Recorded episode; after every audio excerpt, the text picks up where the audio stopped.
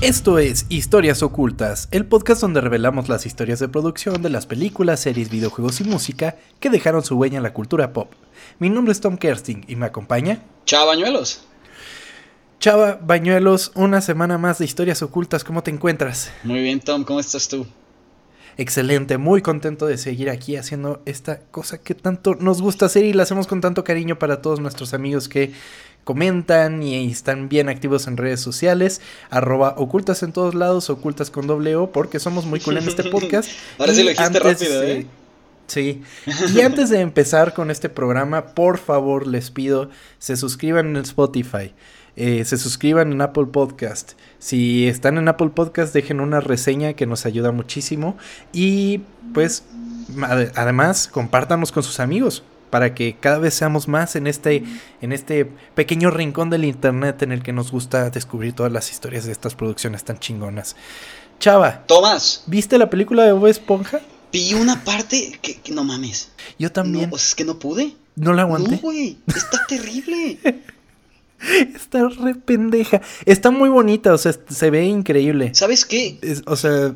¿Sabes mm. qué pasó? Fue lo que literalmente tú dijiste. A cada personaje lo hicieron o sea, lo minimizaron a, al, a lo que más les más se le reconoce. Sí, a su característica principal. Exactamente. Patricio es un estúpido, Bob Esponja es como un niño, o sea, un niño pendejo. Calamardo está triste todo el tiempo. O sea, y eso fue lo que pasó en la película y está de la verga. Sí, no, a mí tampoco me gustó, no la aguanté.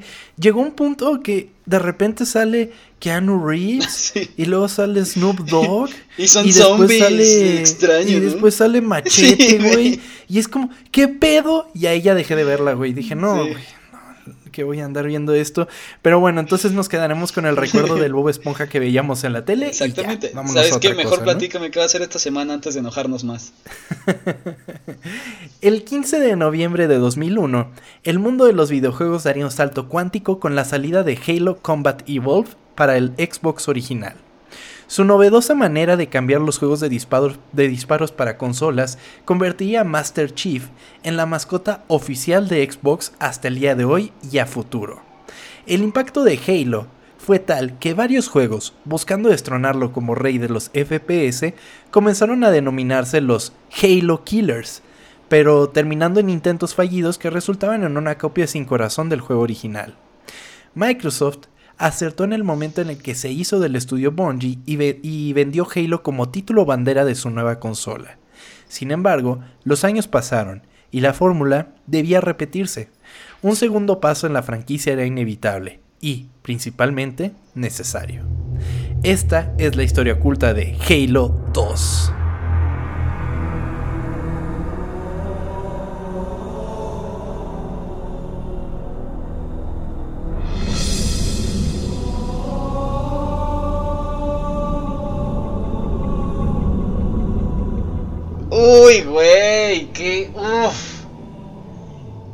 Qué, cosa tan hermosa es ese pinche juego, güey. ¿Te gusta mucho el Halo 2? Me encanta, güey. Fíjate que yo nunca lo he jugado. ¿Nunca? Nunca. Verga, no mames. ¿Has jugado algún Halo? Sí, claro. Eh, bueno, el Reach, a mi parecer, es un juego increíble. Desde la campaña hasta el multiplayer. Noches jugando Reach. Eh, el 5 también lo estuve jugando. Y empecé hace poco a jugar la Master Chief Collection. Pero se me cruzaron otras cosas. O sea, eh, será muy, muy novedoso para la época. Pero hay cosas en las que ya se siente viejo y no te cautiva de la misma manera que pues un juego hecho para la generación actual. Pero yo veo que tú tienes un cariño muy especial a la franquicia, ¿no? Güey, Halo a mí me, me marcó muchísimo. O sea, yo empecé todo este pedo de la saga de Halo desde Halo 2. El Halo 1 lo jugué hasta ahorita de la Master Chief Collection. Ajá. Pero me acuerdo que ese Halo 2 venía en francés. Por, por alguna razón llegaron muchos a México, muchos Halo 2 en francés, güey. No sé por qué. y, y, no sé, me, me mama ese juego. Ahorita que, que salió para Game Pass todo eso, Ajá. pues los empecé a jugar desde cero y wow, güey, sí. Y sí, como tú dices, el Rage para mí es el mejor el, el Odi estilo has jugado? No. Verga, también ese es muy bueno. no sé, güey. Me, pone, me puse muy feliz de que vamos a hablar de esto, güey. Estaría, ¿Sabes qué? Justo, dime. E, el 5 no lo he jugado para El 5 no lo has jugado, está chido. No lo he jugado. O sea, no es el mejor. O sea, es que te pones a comparar cómo me sentía cuando estaba jugando Reach en su momento, que, o sea, a mi parecer es de los más increíbles. Eh, y no solo de Halo, sino así juegos en general. Y no es lo mismo, pero no está mal. O sea, definitivamente Bungie era mucho mejor que lo que está haciendo actualmente 343. Y lo podemos ver en cómo está el desarrollo actual del nuevo Halo, que se les está saliendo de las manos muy cabrón. Demasiado, güey, tiene un desvergue ahí. Pero vamos a ver que eso no es novedad en la franquicia. Vamos a contarles esta historia. Halo Combat Evolved había sido difícil en sí mismo. Después de años como un experimento, la mayor parte del juego se había ensamblado en nueve meses después de que Microsoft comprara el estudio Bungie y lo trasladara de Chicago a Seattle. El juego tenía que estar ahí para el lanzamiento y tenía que ser bueno. Si bien fue ampliamente amado y alabado por el público, las personas dentro de la casa de desarrollo estaban al tanto de todo lo que se había eliminado en la carrera frenética para cumplir con el lanzamiento de la consola. Se habían eliminado un montón de misiones, no se podía encontrar razas alienígenas enteras por ningún lado y el modo multijugador era una deficiente calca de lo que se pretendía, debido tanto a las limitaciones de tiempo como el retraso de la capacidad para jugar en línea de Xbox. Para Bungie ya estaba todo instalado, tenía tiempo, experiencia y muchas ideas. Tuvieron que apurarse un chingo para, para lanzar Combat Evolved al mismo tiempo que el Xbox, el primer Xbox, la cajota esa negra horrible, enorme. Eh, era, era, era un monstruo. Era enorme. Sí, sí, era bien feo. y pues apuraron un chingo y pues como en muchas cosas es como de, güey, esto no vamos a alcanzar a terminarlo.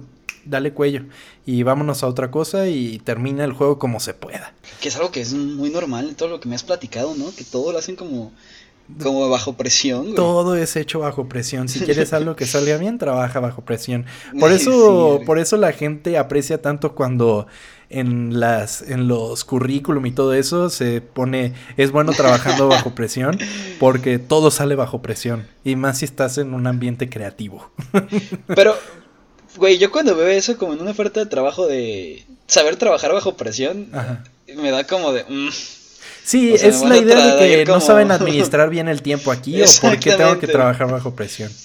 Exactamente, pero bueno. sí, suele suceder. Dímelo a mí que llevo ya como 24 ¿Ahí trabajan mucho bajo presión? No, pero me pongo la presión yo solo, sobre todo por los freelance. Entonces, mm, sí, ese, ese, es un problema que, bueno. Oye, para esa nueva tele... A la tele nueva no se va a pagar sola, amigo. Exactamente. Tiene que salir de algún lado. El nombre de producción de Halo 2 fue Prophets, y Bungie puso manos a la obra apenas seis semanas después de que se lanzara Halo Combat Evolved. Halo 2 tendría mapas más grandes, elaborados, detallados y principalmente con sombras, exigiendo al motor del Xbox un trabajo bastante pesado. De hecho, si te pones a comparar, o sea, lo ves en YouTube, el primer Halo y toda la remasterización que le hicieron, Sí. Sí, parece este juego nuevo, güey. Sí, que además tiene la madre esta para picarle al botón de uno y otro, uno y otro. Y se ve, y se ve horrible, güey. O sea.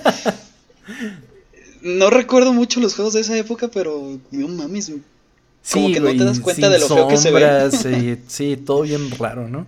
Pero sí básicamente. El equipo de historia quería expandir en gran medida el universo de Halo y llevarlo mucho más allá de la pequeña narrativa inspirada en Alien del primer juego. Jason Jones, cofundador de Bungie, recopiló sus ideas para una secuela y las presentó al equipo de historia, que las utilizó para crear un relato en constante expansión. Esta historia presentaría a la raza que controlaba el Covenant, los profetas, extraterrestres que una vez habían sido planeados para el primer Halo, pero debido a la prisa del desarrollo fueron desechados. Halo 2 haría algo radical. Esta, eh, para múltiples misiones, haría que el jugador tomara el control de un guerrero del Covenant. Esta fue una creación del escritor y director de cinemática Joseph Staten, quien estaba fascinado con la historia del miembro del Covenant que se había encargado de salvaguardar el primer Halo. Sí, güey, cuando agarras al Inquisidor te, Oh, güey, me mame esa misión. La primera misión donde lo agarras y tienes que ir a matar a. No me acuerdo de quién era, ¿a verdad? No recuerdo, güey, impresionante. Eh, mm, no me había pasado con un juego que. Como que. El villano me encantara tanto, que es algo que, quería decirte sobre el The Last of Us. Ajá. Ok, que The Last of Us. Que, que, es que la parte donde agarras a esta. ¿A Abby? A la mamada, ajá Ay, perdón. Y me llega como que, ay, no sé, hubo un momento que. Pero bueno, ese es otro tema. Eso ya lo este hablaremos en algún episodio de The Last of Us. sí. Pero sí. Pero aquí cuando agarras al Inquisidor, no mames, me. ¡Ay, qué belleza! El multijugador también se reforzaría significativamente. La gran adición obvia fue en el juego en línea a través de Xbox Live. Si bien Microsoft había anunciado un servicio en línea antes del lanzamiento de la propia Xbox, esta no estaría lista para funcionar hasta otoño de 2002. La consola salió en 2001, entonces tuvieron un año con pedos para sacar el Xbox Live. Y que es algo que hasta hoy día mantienen y que han evolucionado muy cabrón. Que de hecho es lo que están trabajando durísimo ahorita con el Game Pass, ¿no? Sí, muy cabrón. Qué belleza es el puto Game Pass. Porque además decidí hacer este tema por lo mismo de que pues ya el día de ayer en nuestra en nuestra temporalidad salió el, el Xbox nuevo Y dije, bueno, qué gran momento para platicar de esto, que justamente un amigo, Emigdio, nos dijo, güey, el desarrollo de Halo 2 estuvo bien problemático y dije, ah, ok, eso está chido para platicarlo. Y ya cuando salga el nuevo Halo, ahí igual y platicamos la historia que está sucediendo en estos momentos, que han de estar rodando cabezas a lo pendejo por 343, porque pues en qué pedote se metieron después de lo del E3. Básicamente para la gente que no sabe, presentaron un video del, de Halo que se ve horrible. Horrible, horrible, horrible. O sea, se ve viejo, ¿no? Se ve como. no se ve de un juego de nueva generación. O sea. Que de hecho iba a salir ayer entonces, ¿no? El Halo. Sí, güey. Las cajas del Xbox Series X vienen con una imagen enorme de Master Chief atrás. no, pues yo creo que mucha gente corrida ya. Sí, definitivamente. No, y entre directores y cosas así, sí han estado corriendo muchas cosas. Pero regresando a Halo 2, al principio el plan para Halo 2 era deshacerse de los modos de juego del primer Halo y en su lugar revisitar una idea del desarrollo inicial del primer juego para su multiplayer en el que se encontrarían 32 jugadores de manera simétrica con un juego basado en objetivos y rondas entre humanos y Covenant que el estudio denominó como modo Warfare. Soy malísimo para Halo. Perdón. O sea, te gusta pero eres malo. Sí, tengo que jugarlo, o sea, jugarlo online era horrible para mí. O cuando me juntaba con mis amigos, Ajá. era yo siempre último lugar, porque no mames. tenemos que hacer unas retas de Halo, urgen, ¿no? Me caga que cuando se hacen las retas de Halo, güey, porque no lo disfruto, güey. O sea, literalmente si mato a alguien ya es como algo chingón, güey. O sea, tengo que irme a jugar campaña directamente para poder disfrutarlo, güey. Qué triste. Sí. Por otro lado, el equipo de arte libraba una guerra consigo mismos, eh, con la campaña que abarcaba galaxias y un enorme conjunto de opciones multijugador, tenían una tarea abrumadora rápidamente se pusieron a trabajar para averiguar cuál sería el mundo natal del Covenant o cómo se vería la Tierra en el universo de Halo. Y estos fueron solo dos de los elementos que tuvieron que diseñar. Habían estaciones espaciales orbitando la Tierra, un nuevo anillo de Halo y una luna sembrada con los escombros del primer Halo. También trabajaron en la creación de conceptos para las nuevas armas y vehículos que la gente pensó en el juego se diseñaron varias especies alienígenas nuevas, como los profetas, de aspecto noble pero corruptos, y los brutos. Si comparas el 1 con el 2, güey, sí es infinitamente diferente, güey. O sea, el 1 es la primera misión en la nave y ya después todo en el Halo. El 2, no mames, es en todos lados. Sí. Sí, fue muchísimo trabajo de más que, o sea, sí fue un salto cuántico, o sea, para, para Bungie, así como cambiar de algo que era solo como una prueba, por así decirlo, a esto que ya era un juego robusto y bien hecho, pues sí, sí me imagino ha de ser un cambio bastante grande. Bungie pensaba estrenar el juego a finales de 2003, dos años después de que Halo Combat Evolved se lanzara con el Xbox, pero hubo presión por parte de Microsoft para pactar esta fecha. Así Bungie tendría dos años para trabajar en Halo 2 y otros dos años para trabajar en la secuela, Halo 3, ya que era de vital importancia que el juego estuviera listo para 2005 lanzándose así al mismo tiempo que la próxima consola de Microsoft, además de darles una excusa a los usuarios que se habían inscrito a Xbox Live en 2002 para renovar su membresía un año más. Entonces, ¿cómo estaba la cosa? Estos güeyes dijeron, tienes que sacarlo en 2003, tienes dos años para hacerlo, güey. Porque estrenas eso y tienes otros dos años para trabajar en Halo 3 que va a salir en el Xbox 360. O sea, ni siquiera sabían que se iba a llamar 360, pues, pero lo estaban preparando para ese momento. O sea, qué chingón que te digan, ¿tienes más trabajo? pero, verga, qué... Mucha presión, güey. qué presión, ¿no? Como, es que cuando te ponen, o tiempos así debe ser súper complicado, güey. Sí, demasiado. Entonces sí, a finales de 2003 Recuerden esa fecha. Algunos ejecutivos de Xbox sintiendo el calor de las consolas rivales, el PlayStation 2 de Sony y el GameCube de Nintendo, querían que Bungie mostrara algo en el E3 del 2002, a finales de mayo. Sin embargo, el estudio se rehusó. Pero Microsoft no tendría que esperar mucho antes de que Bungie estuviera listo. El E3 es el Electronic Entertainment Expo, que es la eh, la expo más grande de videojuegos. Ahí es donde se presentan todas las cosas y todos los nuevos juegos, todas las nuevas consolas, ahí se presentan. Entonces Bungie dijo, ¿sabes qué, güey? No voy a alcanzar, no voy a tener nada y pues bye, ahí tú te las arreglas. A fines de junio, Bungie decidió armar un breve tráiler en el motor para el evento XO2 de Microsoft en América del Norte que se llevaría a cabo en Nueva York en agosto. El evento XO2 ya no lo hacen Microsoft hace muchos eventos, pero para este entonces era como su propio evento, por así decirlo. Originalmente se concibió como un vistazo de 30 segundos a un minuto. En lugar de crear algo solo para un trailer, decidieron mostrar una parte de una escena desde el comienzo del juego, entre cuando el jefe maestro había repelido a un grupo del abordaje del Covenant desde una plataforma de armas en órbita alrededor de la Tierra, y cuando salta por una esclusa de aire para atacar una nave enemiga desde adentro. A pesar de que Bungie y Microsoft irradiaban confianza y ambición sobre el juego públicamente, la producción avanzaba lentamente.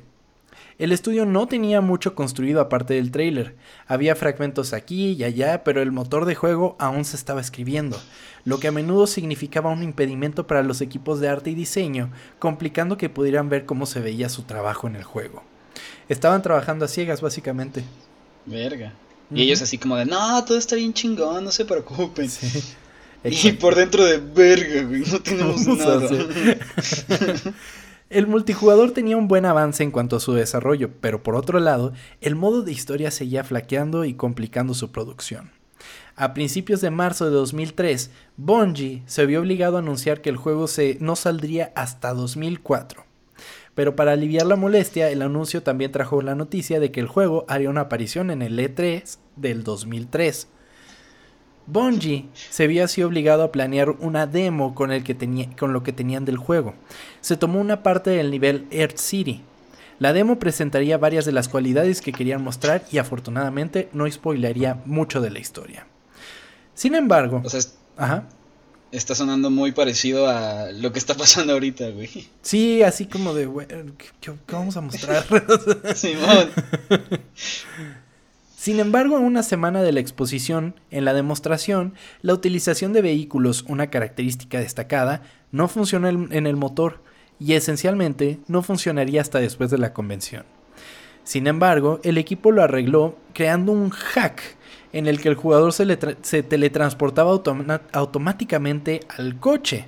O sea, tú te acercabas al carrito y automáticamente corría la animación de que se metía. O sea, no tenías que presionar ningún botón para que hiciera esa acción. Ajá, ok. El motor batallaba para correr y la geometría del mundo sería reducida al mínimo. Además, el frame rate bajaría de manera catastrófica, llegando inclusive a tocar números de un solo dígito. El frame rate es la cantidad de imágenes que ves por, por segundo.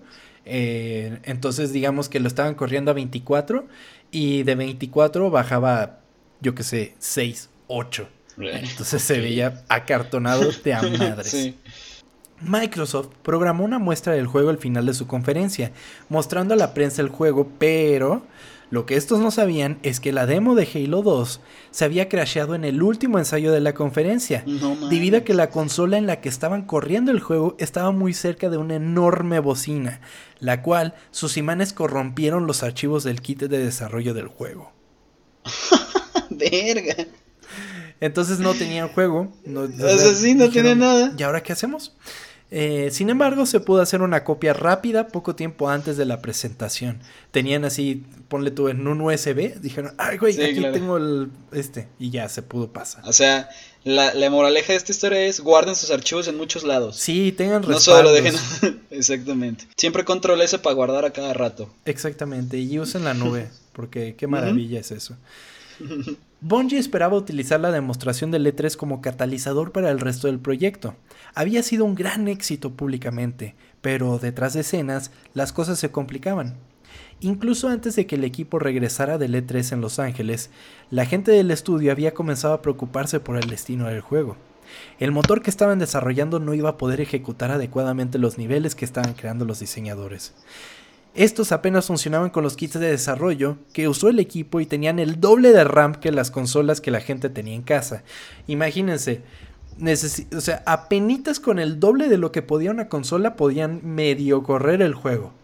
Entonces era como de, no, se va a poder, güey. No se va a poder, no hay manera. Y lo más importante, lo que ya tenían listo no era tan divertido como querían. Si todavía querían lanzar el juego en 2004, tendrían que hacer algunos cambios importantes. Así, Jason Jones, fundador de la empresa Bungie, tuvo que dar la noticia a todo el equipo de desarrollo. Tendrían que replantear la campaña, perderían varios niveles enteros y tendrían que alterar otros cuantos. No se podía presentar el modo multijugador Warfare, el de 32 jugadores, y el motor tendría que ser reescrito para usar luces y sombras menos intensas. Verga, ¿esto cuándo fue? En junio del 2003. Verga. Sí. Así, Joe Staten, Jason Jones y otros se encerraron en una sala de conferencias y pasaron el verano reescribiendo la historia y reconstruyendo la campaña. Pusieron todas sus ideas en pizarras blancas porque necesitaban algo que pudieran cambiarse en cualquier momento. Tuvieron que llegar a ese punto de que, güey, vale verga la historia, tenemos que hacer que funcione. O sea, la historia se va a tener que adaptar a lo que podemos hacer. Wow. O sea, me, me parece impresionante eso, güey. Definitivamente, y que haya resultado en lo que resultó. Exacto, es por eso mismo te digo que no me lo puedo creer. ¿Cómo chingados en, haciendo eso salió lo que es? Exactamente. Mientras todo esto sucedía en el estudio, el público no se dio cuenta. Bungie no hizo nada para delatar la cantidad de problemas que estaban teniendo. En septiembre Microsoft realizó su ex show anual, como el anterior que habíamos platicado, esta vez en Niza, en Francia. Bungie envió dos nuevas capturas de pantalla y un mini documental de 7 minutos sobre el desarrollo del juego. El video incluía unos pocos segundos de nuevas imágenes del juego y nada sobre problemas de desarrollo.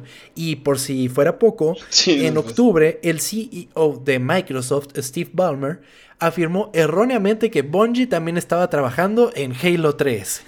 No mames. Puras mentiras, güey.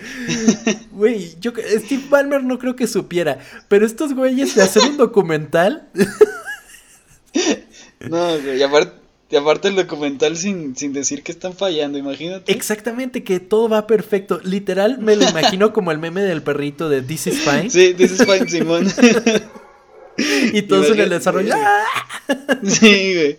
Imagínate grabar eso de que, a ver, ¿qué partes enseñamos que no se vea que estamos sufriendo, güey. Y de los, o sea, eran como 15 minutos y lo recortaron a 7 nada más. Así de, no, atrás hay un animador que está llorando, no podemos. Sí, güey. Exactamente. si bien la campaña fue un desastre, el modo multijugador y había ido bastante bien. En enero, Bungie decidió que era lo suficientemente avanzado como para probarlo en Xbox Live. Pero esta prueba alfa se elegiría a mil empleados de Microsoft de todos Estados Unidos. Cada uno recibiría un disco por correo y dispondrían de 5 semanas en la que podrían jugar una versión temprana del multijugador de Halo 2 en tres mapas diferentes: Waterworks, Boreal Mounts y Lockout. Antes las cosas tenían que ser así. No era como de, sí, güey, tú descárgate el archivo y ya, ni, ni pedo. tenían que mandarse por correo a gente interna de la empresa, imagínense. O sea, ahí te va el disquito de la alfa. Y pues haznos el favor y ponte a jugarlo. Así, la E3 volvió a aparecer en mayo una vez más, en 2004. Y Bungie quería mostrar algo, pero la campaña eh, para un jugador todavía no estaba en condiciones de mostrarse, y los productores no querían que el equipo dedicara tiempo a prepararse para el evento, cuando ese tiempo podría usarse mejor para terminar el juego. Sí, claro, es entendible eso, güey. Sí, o sea, el E3 vale madres, güey, tenemos que acabar. Sí, güey. Exactamente. Así que unas seis semanas antes del E3, se acercó a Max Hoverman, a cargo del multijugador y se le pidió que preparara algo para el evento. Él y el diseñador de niveles Chris Carney rápidamente crearon un nuevo mapa para mostrar los nuevos tipos de juego. Llamaron al nuevo mapa Zanzibar, moldeándolo a partir de los primeros niveles de la Tierra en la campaña. El 11 de mayo, Microsoft organizó una rueda de prensa previa al E3 y al igual que el año anterior, tuvieron un demo de Halo 2 de 8 minutos, esta vez siendo multijugador. Max Coverman y Joe Staten subieron al escenario y demostraron la mecánica del juego mientras mostraban el nuevo mapa. Joe, con sus cualidades de escritor, se las arregló para usar la introducción para colarse en algo de la historia del juego. Cuando terminaron, el ejecutivo de Xbox, Peter Moore, volvió al escenario y anunció la fecha de lanzamiento tan esperada del juego, el 9 de noviembre. Para mostrar lo serios que estaban Microsoft y Bungie con esta fecha, incluso se la había tatuado en el brazo. Verga. Güey, y todos los que trabajan, todos trabajando, ay cabrón, todos los que están trabajando así volviéndose locos de no mames, ya se lo tatuó, güey. Ya no hay marcha atrás, cabrón. ¿Qué vamos a hacer ahora? Y lo había mostrado a todo el mundo, güey. O sea, no mames. Sí, sí, sí. Y Peter Moore es un cabrón, güey. O sea, es así uno de los businessmen más cabrones. ¿Sabes dónde está trabajando ahorita? ¿Dónde? En el Liverpool. ¿Neta? Sí, es el. o sea, no es el dueño, pero tiene como una posición de presidente o algo así del Liverpool. Ok. sí, pues sí, sí, Porque él se movió de Xbox, se movió, si no me equivoco, a Electronic Arts. Y de Electronic Arts se movió al, al Liverpool y ahorita anda en el Liverpool. Y pues con él, el Liverpool ganó la Premier. y, y sí, le ha ido bastante bien a este cabrón. Entonces, imagínate el compromiso que tenía que tener una persona como Peter Moore, un businessman muy cabrón, como para decir, güey, me voy a tatuar esto para que vean que sí va a salir esta mamada. Güey, es que ya con eso, güey, ya todos los dejas así como de... Mm, ya me lo tatué, güey. Puta Ponte la camiseta de la empresa, como dicen, ¿no? Ponte la camiseta, exactamente. No mames. El estudio no tuvo tiempo para recuperar el aliento después del E3. Tuvieron una agenda apretada hasta finales de septiembre. La primer gran fecha de ese calendario fue en junio, cuando se tenía que entregar el código completo. Esto significaba que todo el código que se necesitaba para que el juego se ejecutara debía completarse para entonces. El único código que se puede agregar después de ese día serían para corregir errores. Bungie también decidió ejecutar otra prueba multijugador, pero esta vez con jugadores de fuera del estudio, nuevamente usando empleados de Microsoft. Aunque significativamente más que el alfa, esta vez eran 8.000 personas, aproximadamente el 14% de toda la compañía. La versión beta estaba lista para ser fabricada, aunque no sin problemas. Los 8000 discos completos se crearon accidentalmente antes de probar alguno de ellos, lo cual resultó en un problema con un archivo que no estaba correctamente firmado digitalmente. Así que tuvieron que imprimir 8000 nuevos discos con archivos nuevos. Mames. O sea, 8000 discos inservibles. Exactamente. No mames. Hicieron la impresión de los 8000 discos y dijeron, güey, no, corre. Güey, qué desvergue. ¿Cómo chingados puede ser un juego tan verga siendo tanto desmadre? No mames. Es que además, imagínate el pendejo así de, güey, ya dejé los 8000 discos listos, ¿no? Ya me puedo sentar. A ver, voy a poner el pinche juego, ¿no? Lo pone y no corre. No, güey, te vuelves loco. Entonces sí, se tuvieron que hacer en total 16 mil discos, de los cuales la mitad no servían. No mames. Y pues ya eso se mandaron otra vez a, los, a todos los, bueno, al este 14% de los empleados y estaba funcionando bastante bien. O sea, el, multiplayer estaba chingón, estaba bien hecho. Oye, ¿y cómo se escogían a los empleados? No sé, yo creo que era al azar. O sea, había, había, había como batalla ahí entre ellos. yo creo que era más bien al azar. O tal vez, pues, si tú juegas, pues igual y... O sea, no es lo mismo que te lo den, que, que se lo den a uno de los programadores que se la pasa jugando, güey, a que se lo den a, yo qué sé, la encargada de mercadotecnia, güey, que pues para ese momento no jugaba nada, pues, por ejemplo. Es verdad. Microsoft y Bungie lanzaron un audaz plan de marketing para julio, hablando de marketing. se creó un avance para el juego utilizando renders de alta resolución de la demo del E3 del 2003, metraje multijugador de Zanzíbar y nuevos elementos generados por computadora. Este tráiler se envió a los cines y se mostró antes de varios éxitos de taquilla del verano. Esto no tenía precedentes para un videojuego, pero la creatividad del departamento de marketing no terminó ahí. El tráiler contenía un huevo de Pascua. Un huevo de Pascua es estos, mm, ¿cómo decirlos? Como pequeños guiños o y como para la gente que es muy fan y lo descubran. Entonces tenía estos pequeños huevos de Pascua. Al final, por solo unos pocos fotogramas, el texto del sitio web xbox.com cambiaba brevemente a ilovebees.com. Este fue el comienzo de uno de los primeros juegos de realidad alternativa. Las personas que visitaron el sitio I Love Bees inicialmente verían una página de apariencia bastante aburrida y siendo para apicultores pero luego el sitio se corrompía y la información crítica perteneciente a una inteligencia artificial de Halo, atrapada en el presente, aparecería en la pantalla con jugadores o apicultores, como se llamaban a sí mismos, capaces de desbloquear más información al respecto trabajando juntos.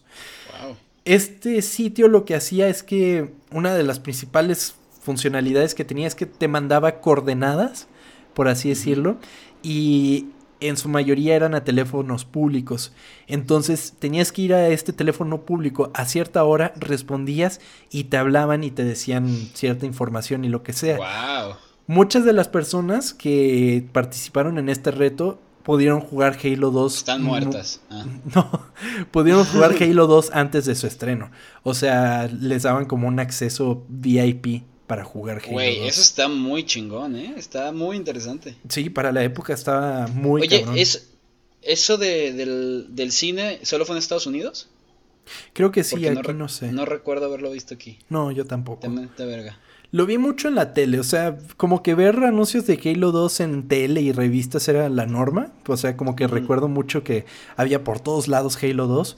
Pero sí, no, de los cines la verdad no, no, no recuerdo tan bien. Pero, ajá. ¿Cuál era como la competencia que tenía Play en ese entonces? ¿Cuál era el juego que tenía Play o cómo? Ajá, sí, sí, sí, sí. Pues para el PlayStation 2, qué buena pregunta, ¿eh? Qué buena pregunta. Crash, ¿no? no, Crash es del PlayStation 1. Eh, bueno, tenía Sly Cooper. Si mal no recuerdo, estaba muy chido Sly Cooper. Eh, obviamente tenía Gran Turismo. Es que, fíjate que el PlayStation, sí tuve PlayStation 2, pero nunca fui así como, porque me lo rompieron enseguida, güey. Un pinche novio, güey, un pinche novio de mi hermana, güey. ¿Te lo eh, rompió? O sea, no fue a propósito, pero provocó que se cayera de donde estaba, güey. ¿Cómo? ¿Cómo hizo eso? Güey, no me acuerdo, pero creo que como que se tropezó. No, güey. Se tropezó con un cable. O sea, no me lo pagó, pero sí trató como de arreglarlo. Pero nunca no funcionó, lo hizo. Pero nunca ¿Sigue, ¿Sigue con tu hermana o ya, ya no? No, no, güey. Ah, entonces chinga tu madre, güey. Sí, no mames. Y sí me quedé sin PlayStation 2 y, y nunca funcionó. Güey, ¿y cuánto tiempo llevabas con él? Cosa de dos años, tampoco tenía tanto con él, güey. Verga, güey. ¿Lloraste? Sí. ¿Y qué dijo tu hermana, güey? ¿Qué culé? No, pues no me acuerdo, güey. Yo creo que lo bloqueé en mi. sí, güey, lo tienes bloqueado. ¿Quieres que platicamos de eso? No, amigo. sí, Verga, qué triste. Pero bueno, sigue para. Cambiemos de tema, amigo, ya. Por favor, por favor. Ay, qué triste. Pero bueno. Eh, Ya hasta se me... Ah, de lo de I Love Bees. Inclusive en el artículo... Porque todo lo que tomé fue de un artículo en particular de que me encontré en Medium, que es para escribir eh, artículos por uno mismo, que escribió Andrew G. el 15 de diciembre del 2019, que se llama Creando una catedral a partir de un huracán el, make, el desarrollo de Halo 2. Entonces es una lectura muy larga, está muy muy larga, pero muestra muchas cosas y muy a profundidad de lo del desarrollo de Halo 2. Entonces si les interesa más, o sea, nosotros les estamos dando una embarradita de cómo pasó, pero, pero tiene muchos detalles y muy técnicos del desarrollo del juego. Entonces pueden visitarlo. Entonces, ¿a qué voy con esto? En ese mismo artículo venía una historia de un güey que tenía que contestar un teléfono, como estaba en la dinámica de este sitio, y trató de contestar un teléfono que estaba en medio de un huracán, güey. Mm.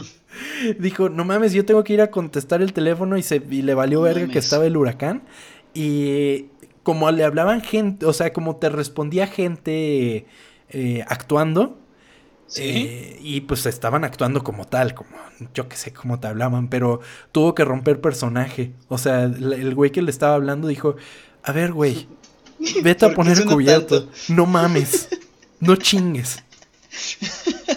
Pero que se le contestó y dijo, está lloviendo muy fuerte, hay un huracán. Eh, sí, o sea, de que no se escuchaba y pedos así, y el otro güey de que, güey, no mames, ¿qué pedo?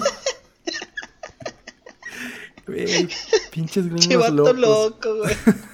Ey, pero jugó Halo antes, o sea, ¿quién Supongo, quiero pensar si no se murió en el huracán.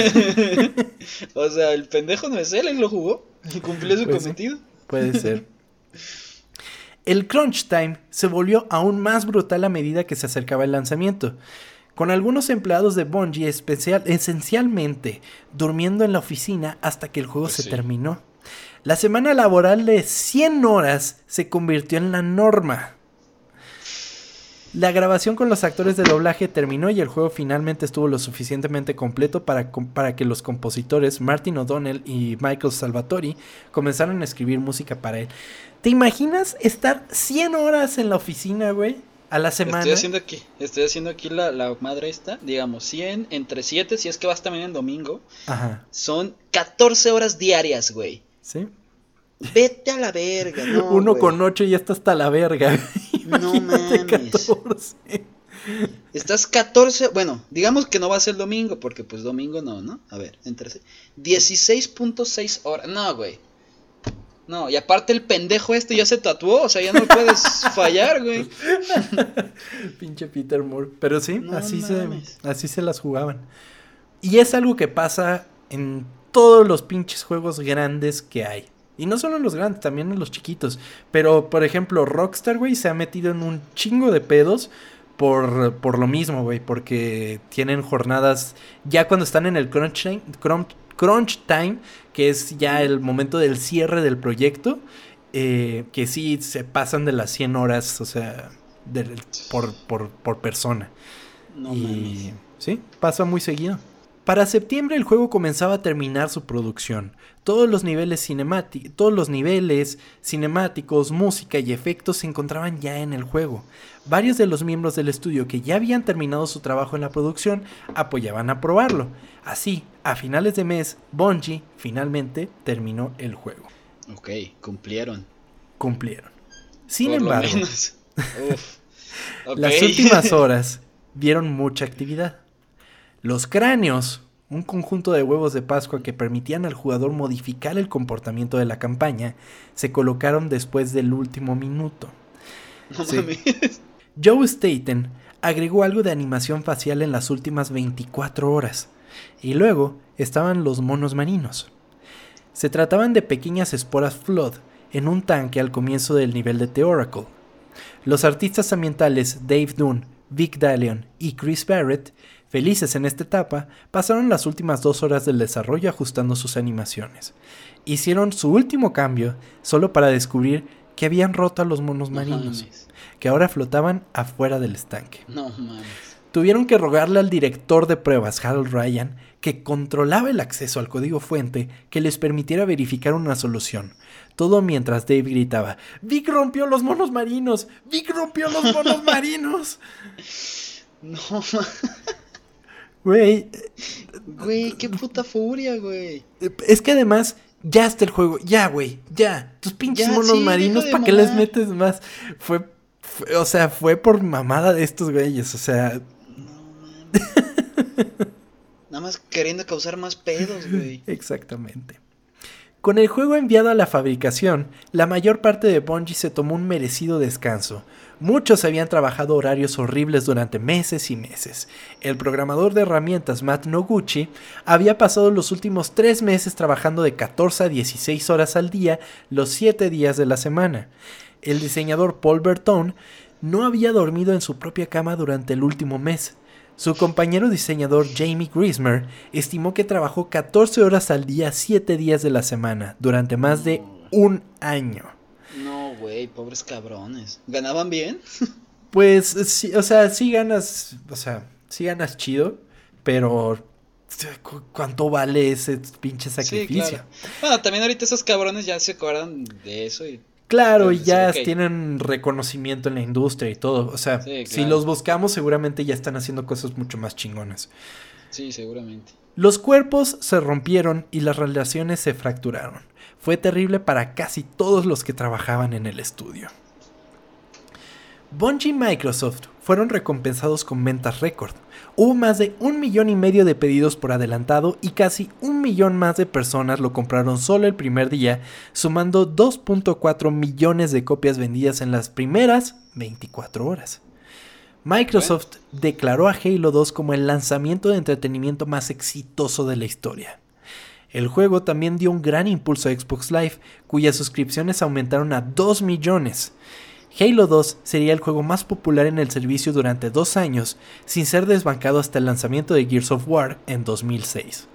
El desempeño financiero de la secuela fue tan bueno que el trimestre anual de su lanzamiento fue el primero rentable en la historia de la división de Xbox. O sea, valió la pena, güey, a final de cuentas. Exactamente. Ahí es cuando te das cuenta de que, güey, todo este sacrificio valió para algo. Que probablemente los güeyes que trabajaron se dieron cuenta de eso semanas después porque yo creo que durmieron como sin mañana, güey. Invernaron, güey. Imagínate, imagínate el día que esos cabrones terminaron, güey. Sí. Güey, el sueño que se metieron ese día, no mames. Sí, de hecho, uno de los productores terminó el juego y dijo, yo me voy a tomar un sabático. Y se tomó un sabático. Sí, y pues terminaron Halo 2 y ponle tú dos semanitas, tres semanitas y a chingarle a Halo 3, güey. O sea, estaban sin parar. El desarrollo de Halo 2 es una lección para todos aquellos que se dedican al desarrollo, no solo de tecnologías, sino de un producto o servicio en general. Largas noches sin dormir, crisis mentales, rompimientos de la psique e inclusive problemas maritales por mencionar algunos problemas quedan atrás cuando la motivación es un resultado bien hecho y qué mejor si este es para dejar una marca indeleble, no solo en una empresa, sino también en la historia. Esta fue la historia oculta de Halo 2.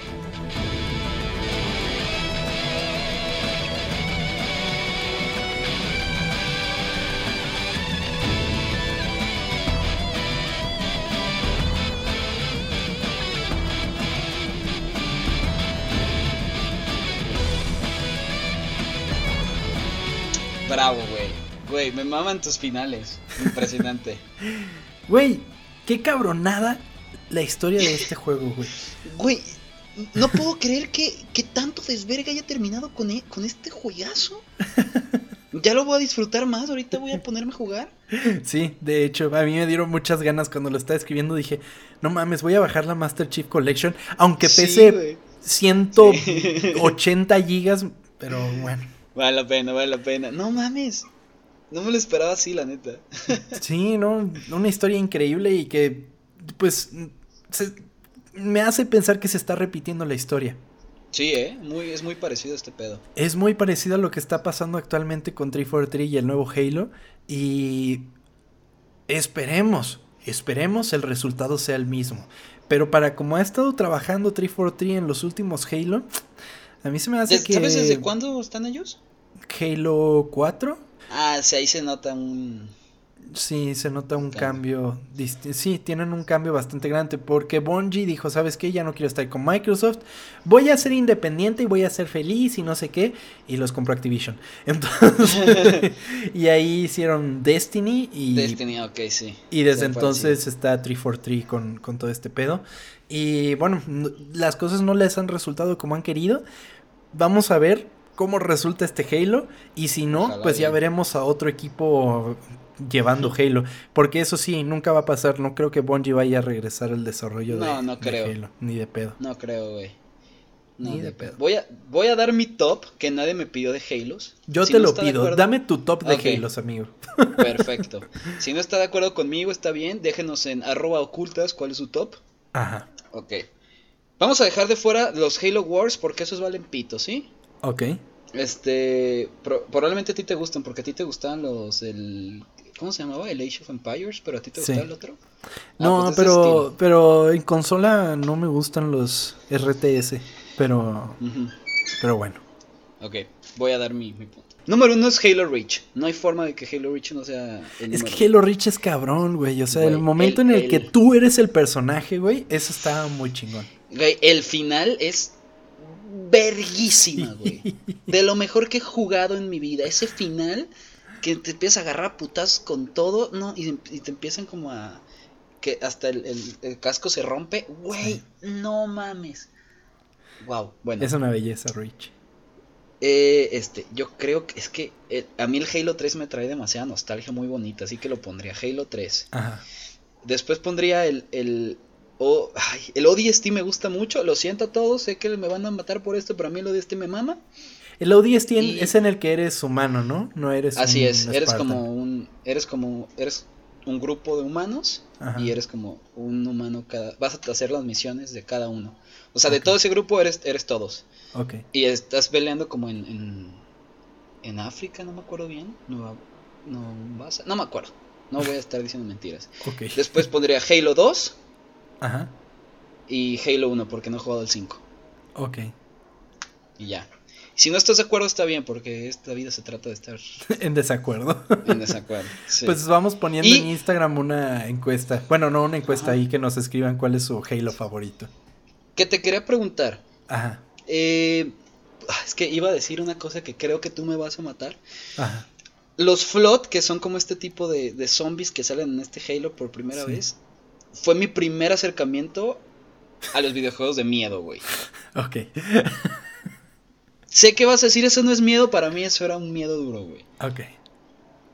Y quiero que ver qué piensa la gente. ¿Tú piensas que los Flood pueden llegarse a considerar de terror? Esa misión donde tienes que... Ah, ah verga, me miedo. Eh, pues quizás por la edad que tenías, amigo.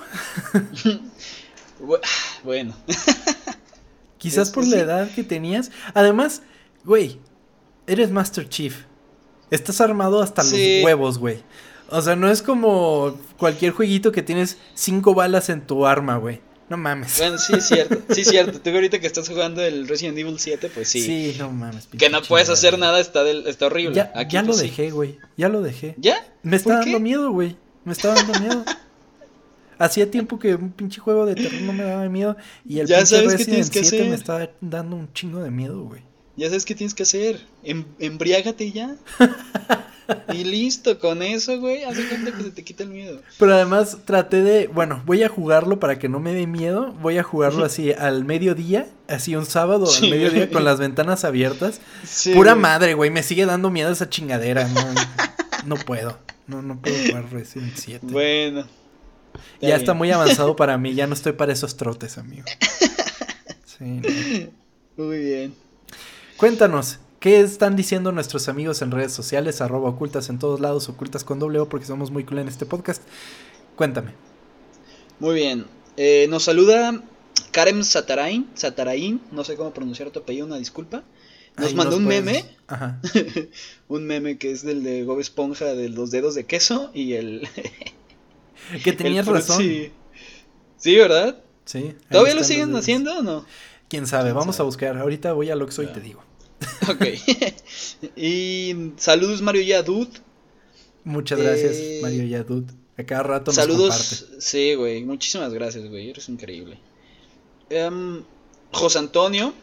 También saludos para José Antonio. Y, ah, Josh, Josh Segovia, este, dijo, no quiero insultar a Josh Segovia porque, Ajá. mira, te voy, te voy a leer lo que nos puso. A ver. Josh Segovia dice, a Tommy y a Chava les tocó ver Disney Club los sábados en la mañana. A mí me tocó Caritele, güey. ¿Qué chingados es Caritele, güey? Nos puede Perdón, compartir Josh. Josh Segovia, que es el Caritele. Perdóname, Josh. Puso a, este hashtag, ya estoy ruco. No te quiero insultar, pero no sé qué es Caritele, perdóname. Cuéntanos ahí, en, coméntanos en el, en el post de Instagram, coméntanos qué, era Caritele. También un saludo a Naturalismo Interiores. Ah, muchas gracias que compartieron el podcast aquí. Hermandad de Podcast, muchas gracias por compartirnos. Y David Ville y Roberto Lo eh, cantaron una parte de, Bob Esponja. sí, empezaron a cantar el tema. Sí. Estuvo bien chingón. Y Cela Vega también nos manda saludos, que está un poquito atrasada porque en Ocultubre le dio un poco de miedo. Lo entendemos, a mí también. Sí, Chava, Chava casi me dice que no viene a ninguno de Ocultubre, pero está bien. Pero qué bueno que ya te estás poniendo al corriente, Isela. Muchas y dijo que Bob, Esponja impuso moda en los millennials con los lentes estos grandotes. Sí, de hecho. ¿Que tú tenías unos de esos? sigo teniendo, sigo usando. Ah, ah eres como Bob Esponja. Pero ahora sí tienen aumento. ok.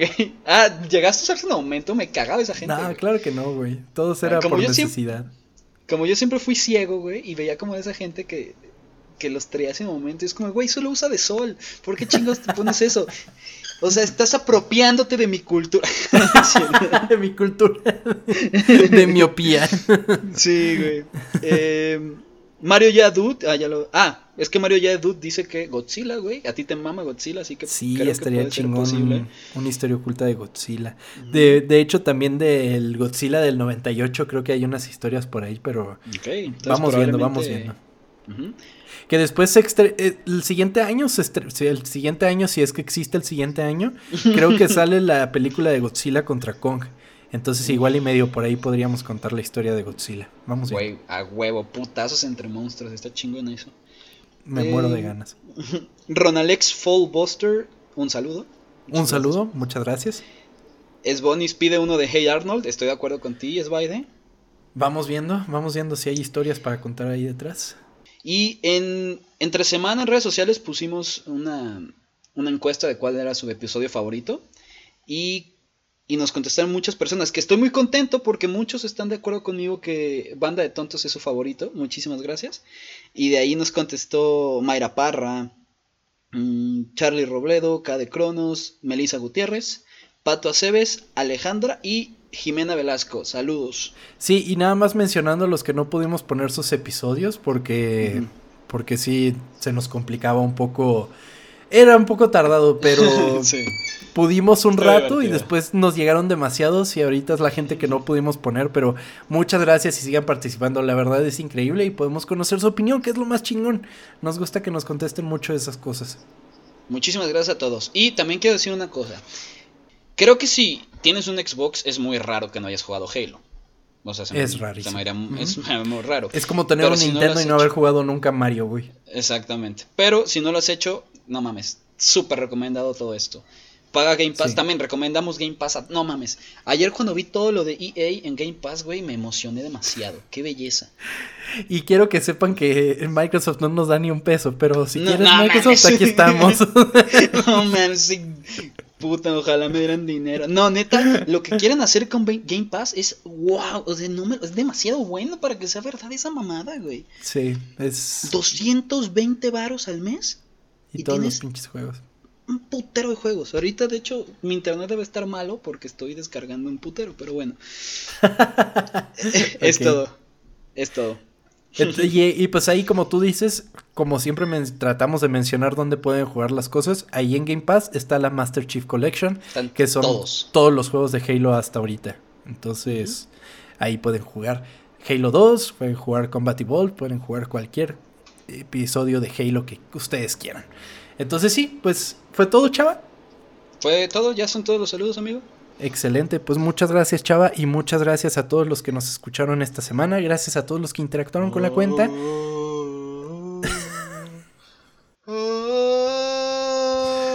Tú sigue así, es la ambientación, yo, yo me despido. y muchas gracias a todos por escucharnos esta semana. Nos escuchamos en el siguiente episodio de Historias Ocultas, cada vez más cerca de los 20. Nos vemos de aquí al siguiente jueves oculto. Muchas gracias por escucharnos. Nos vemos, muchas gracias. Gracias a ti. Adiós amigos.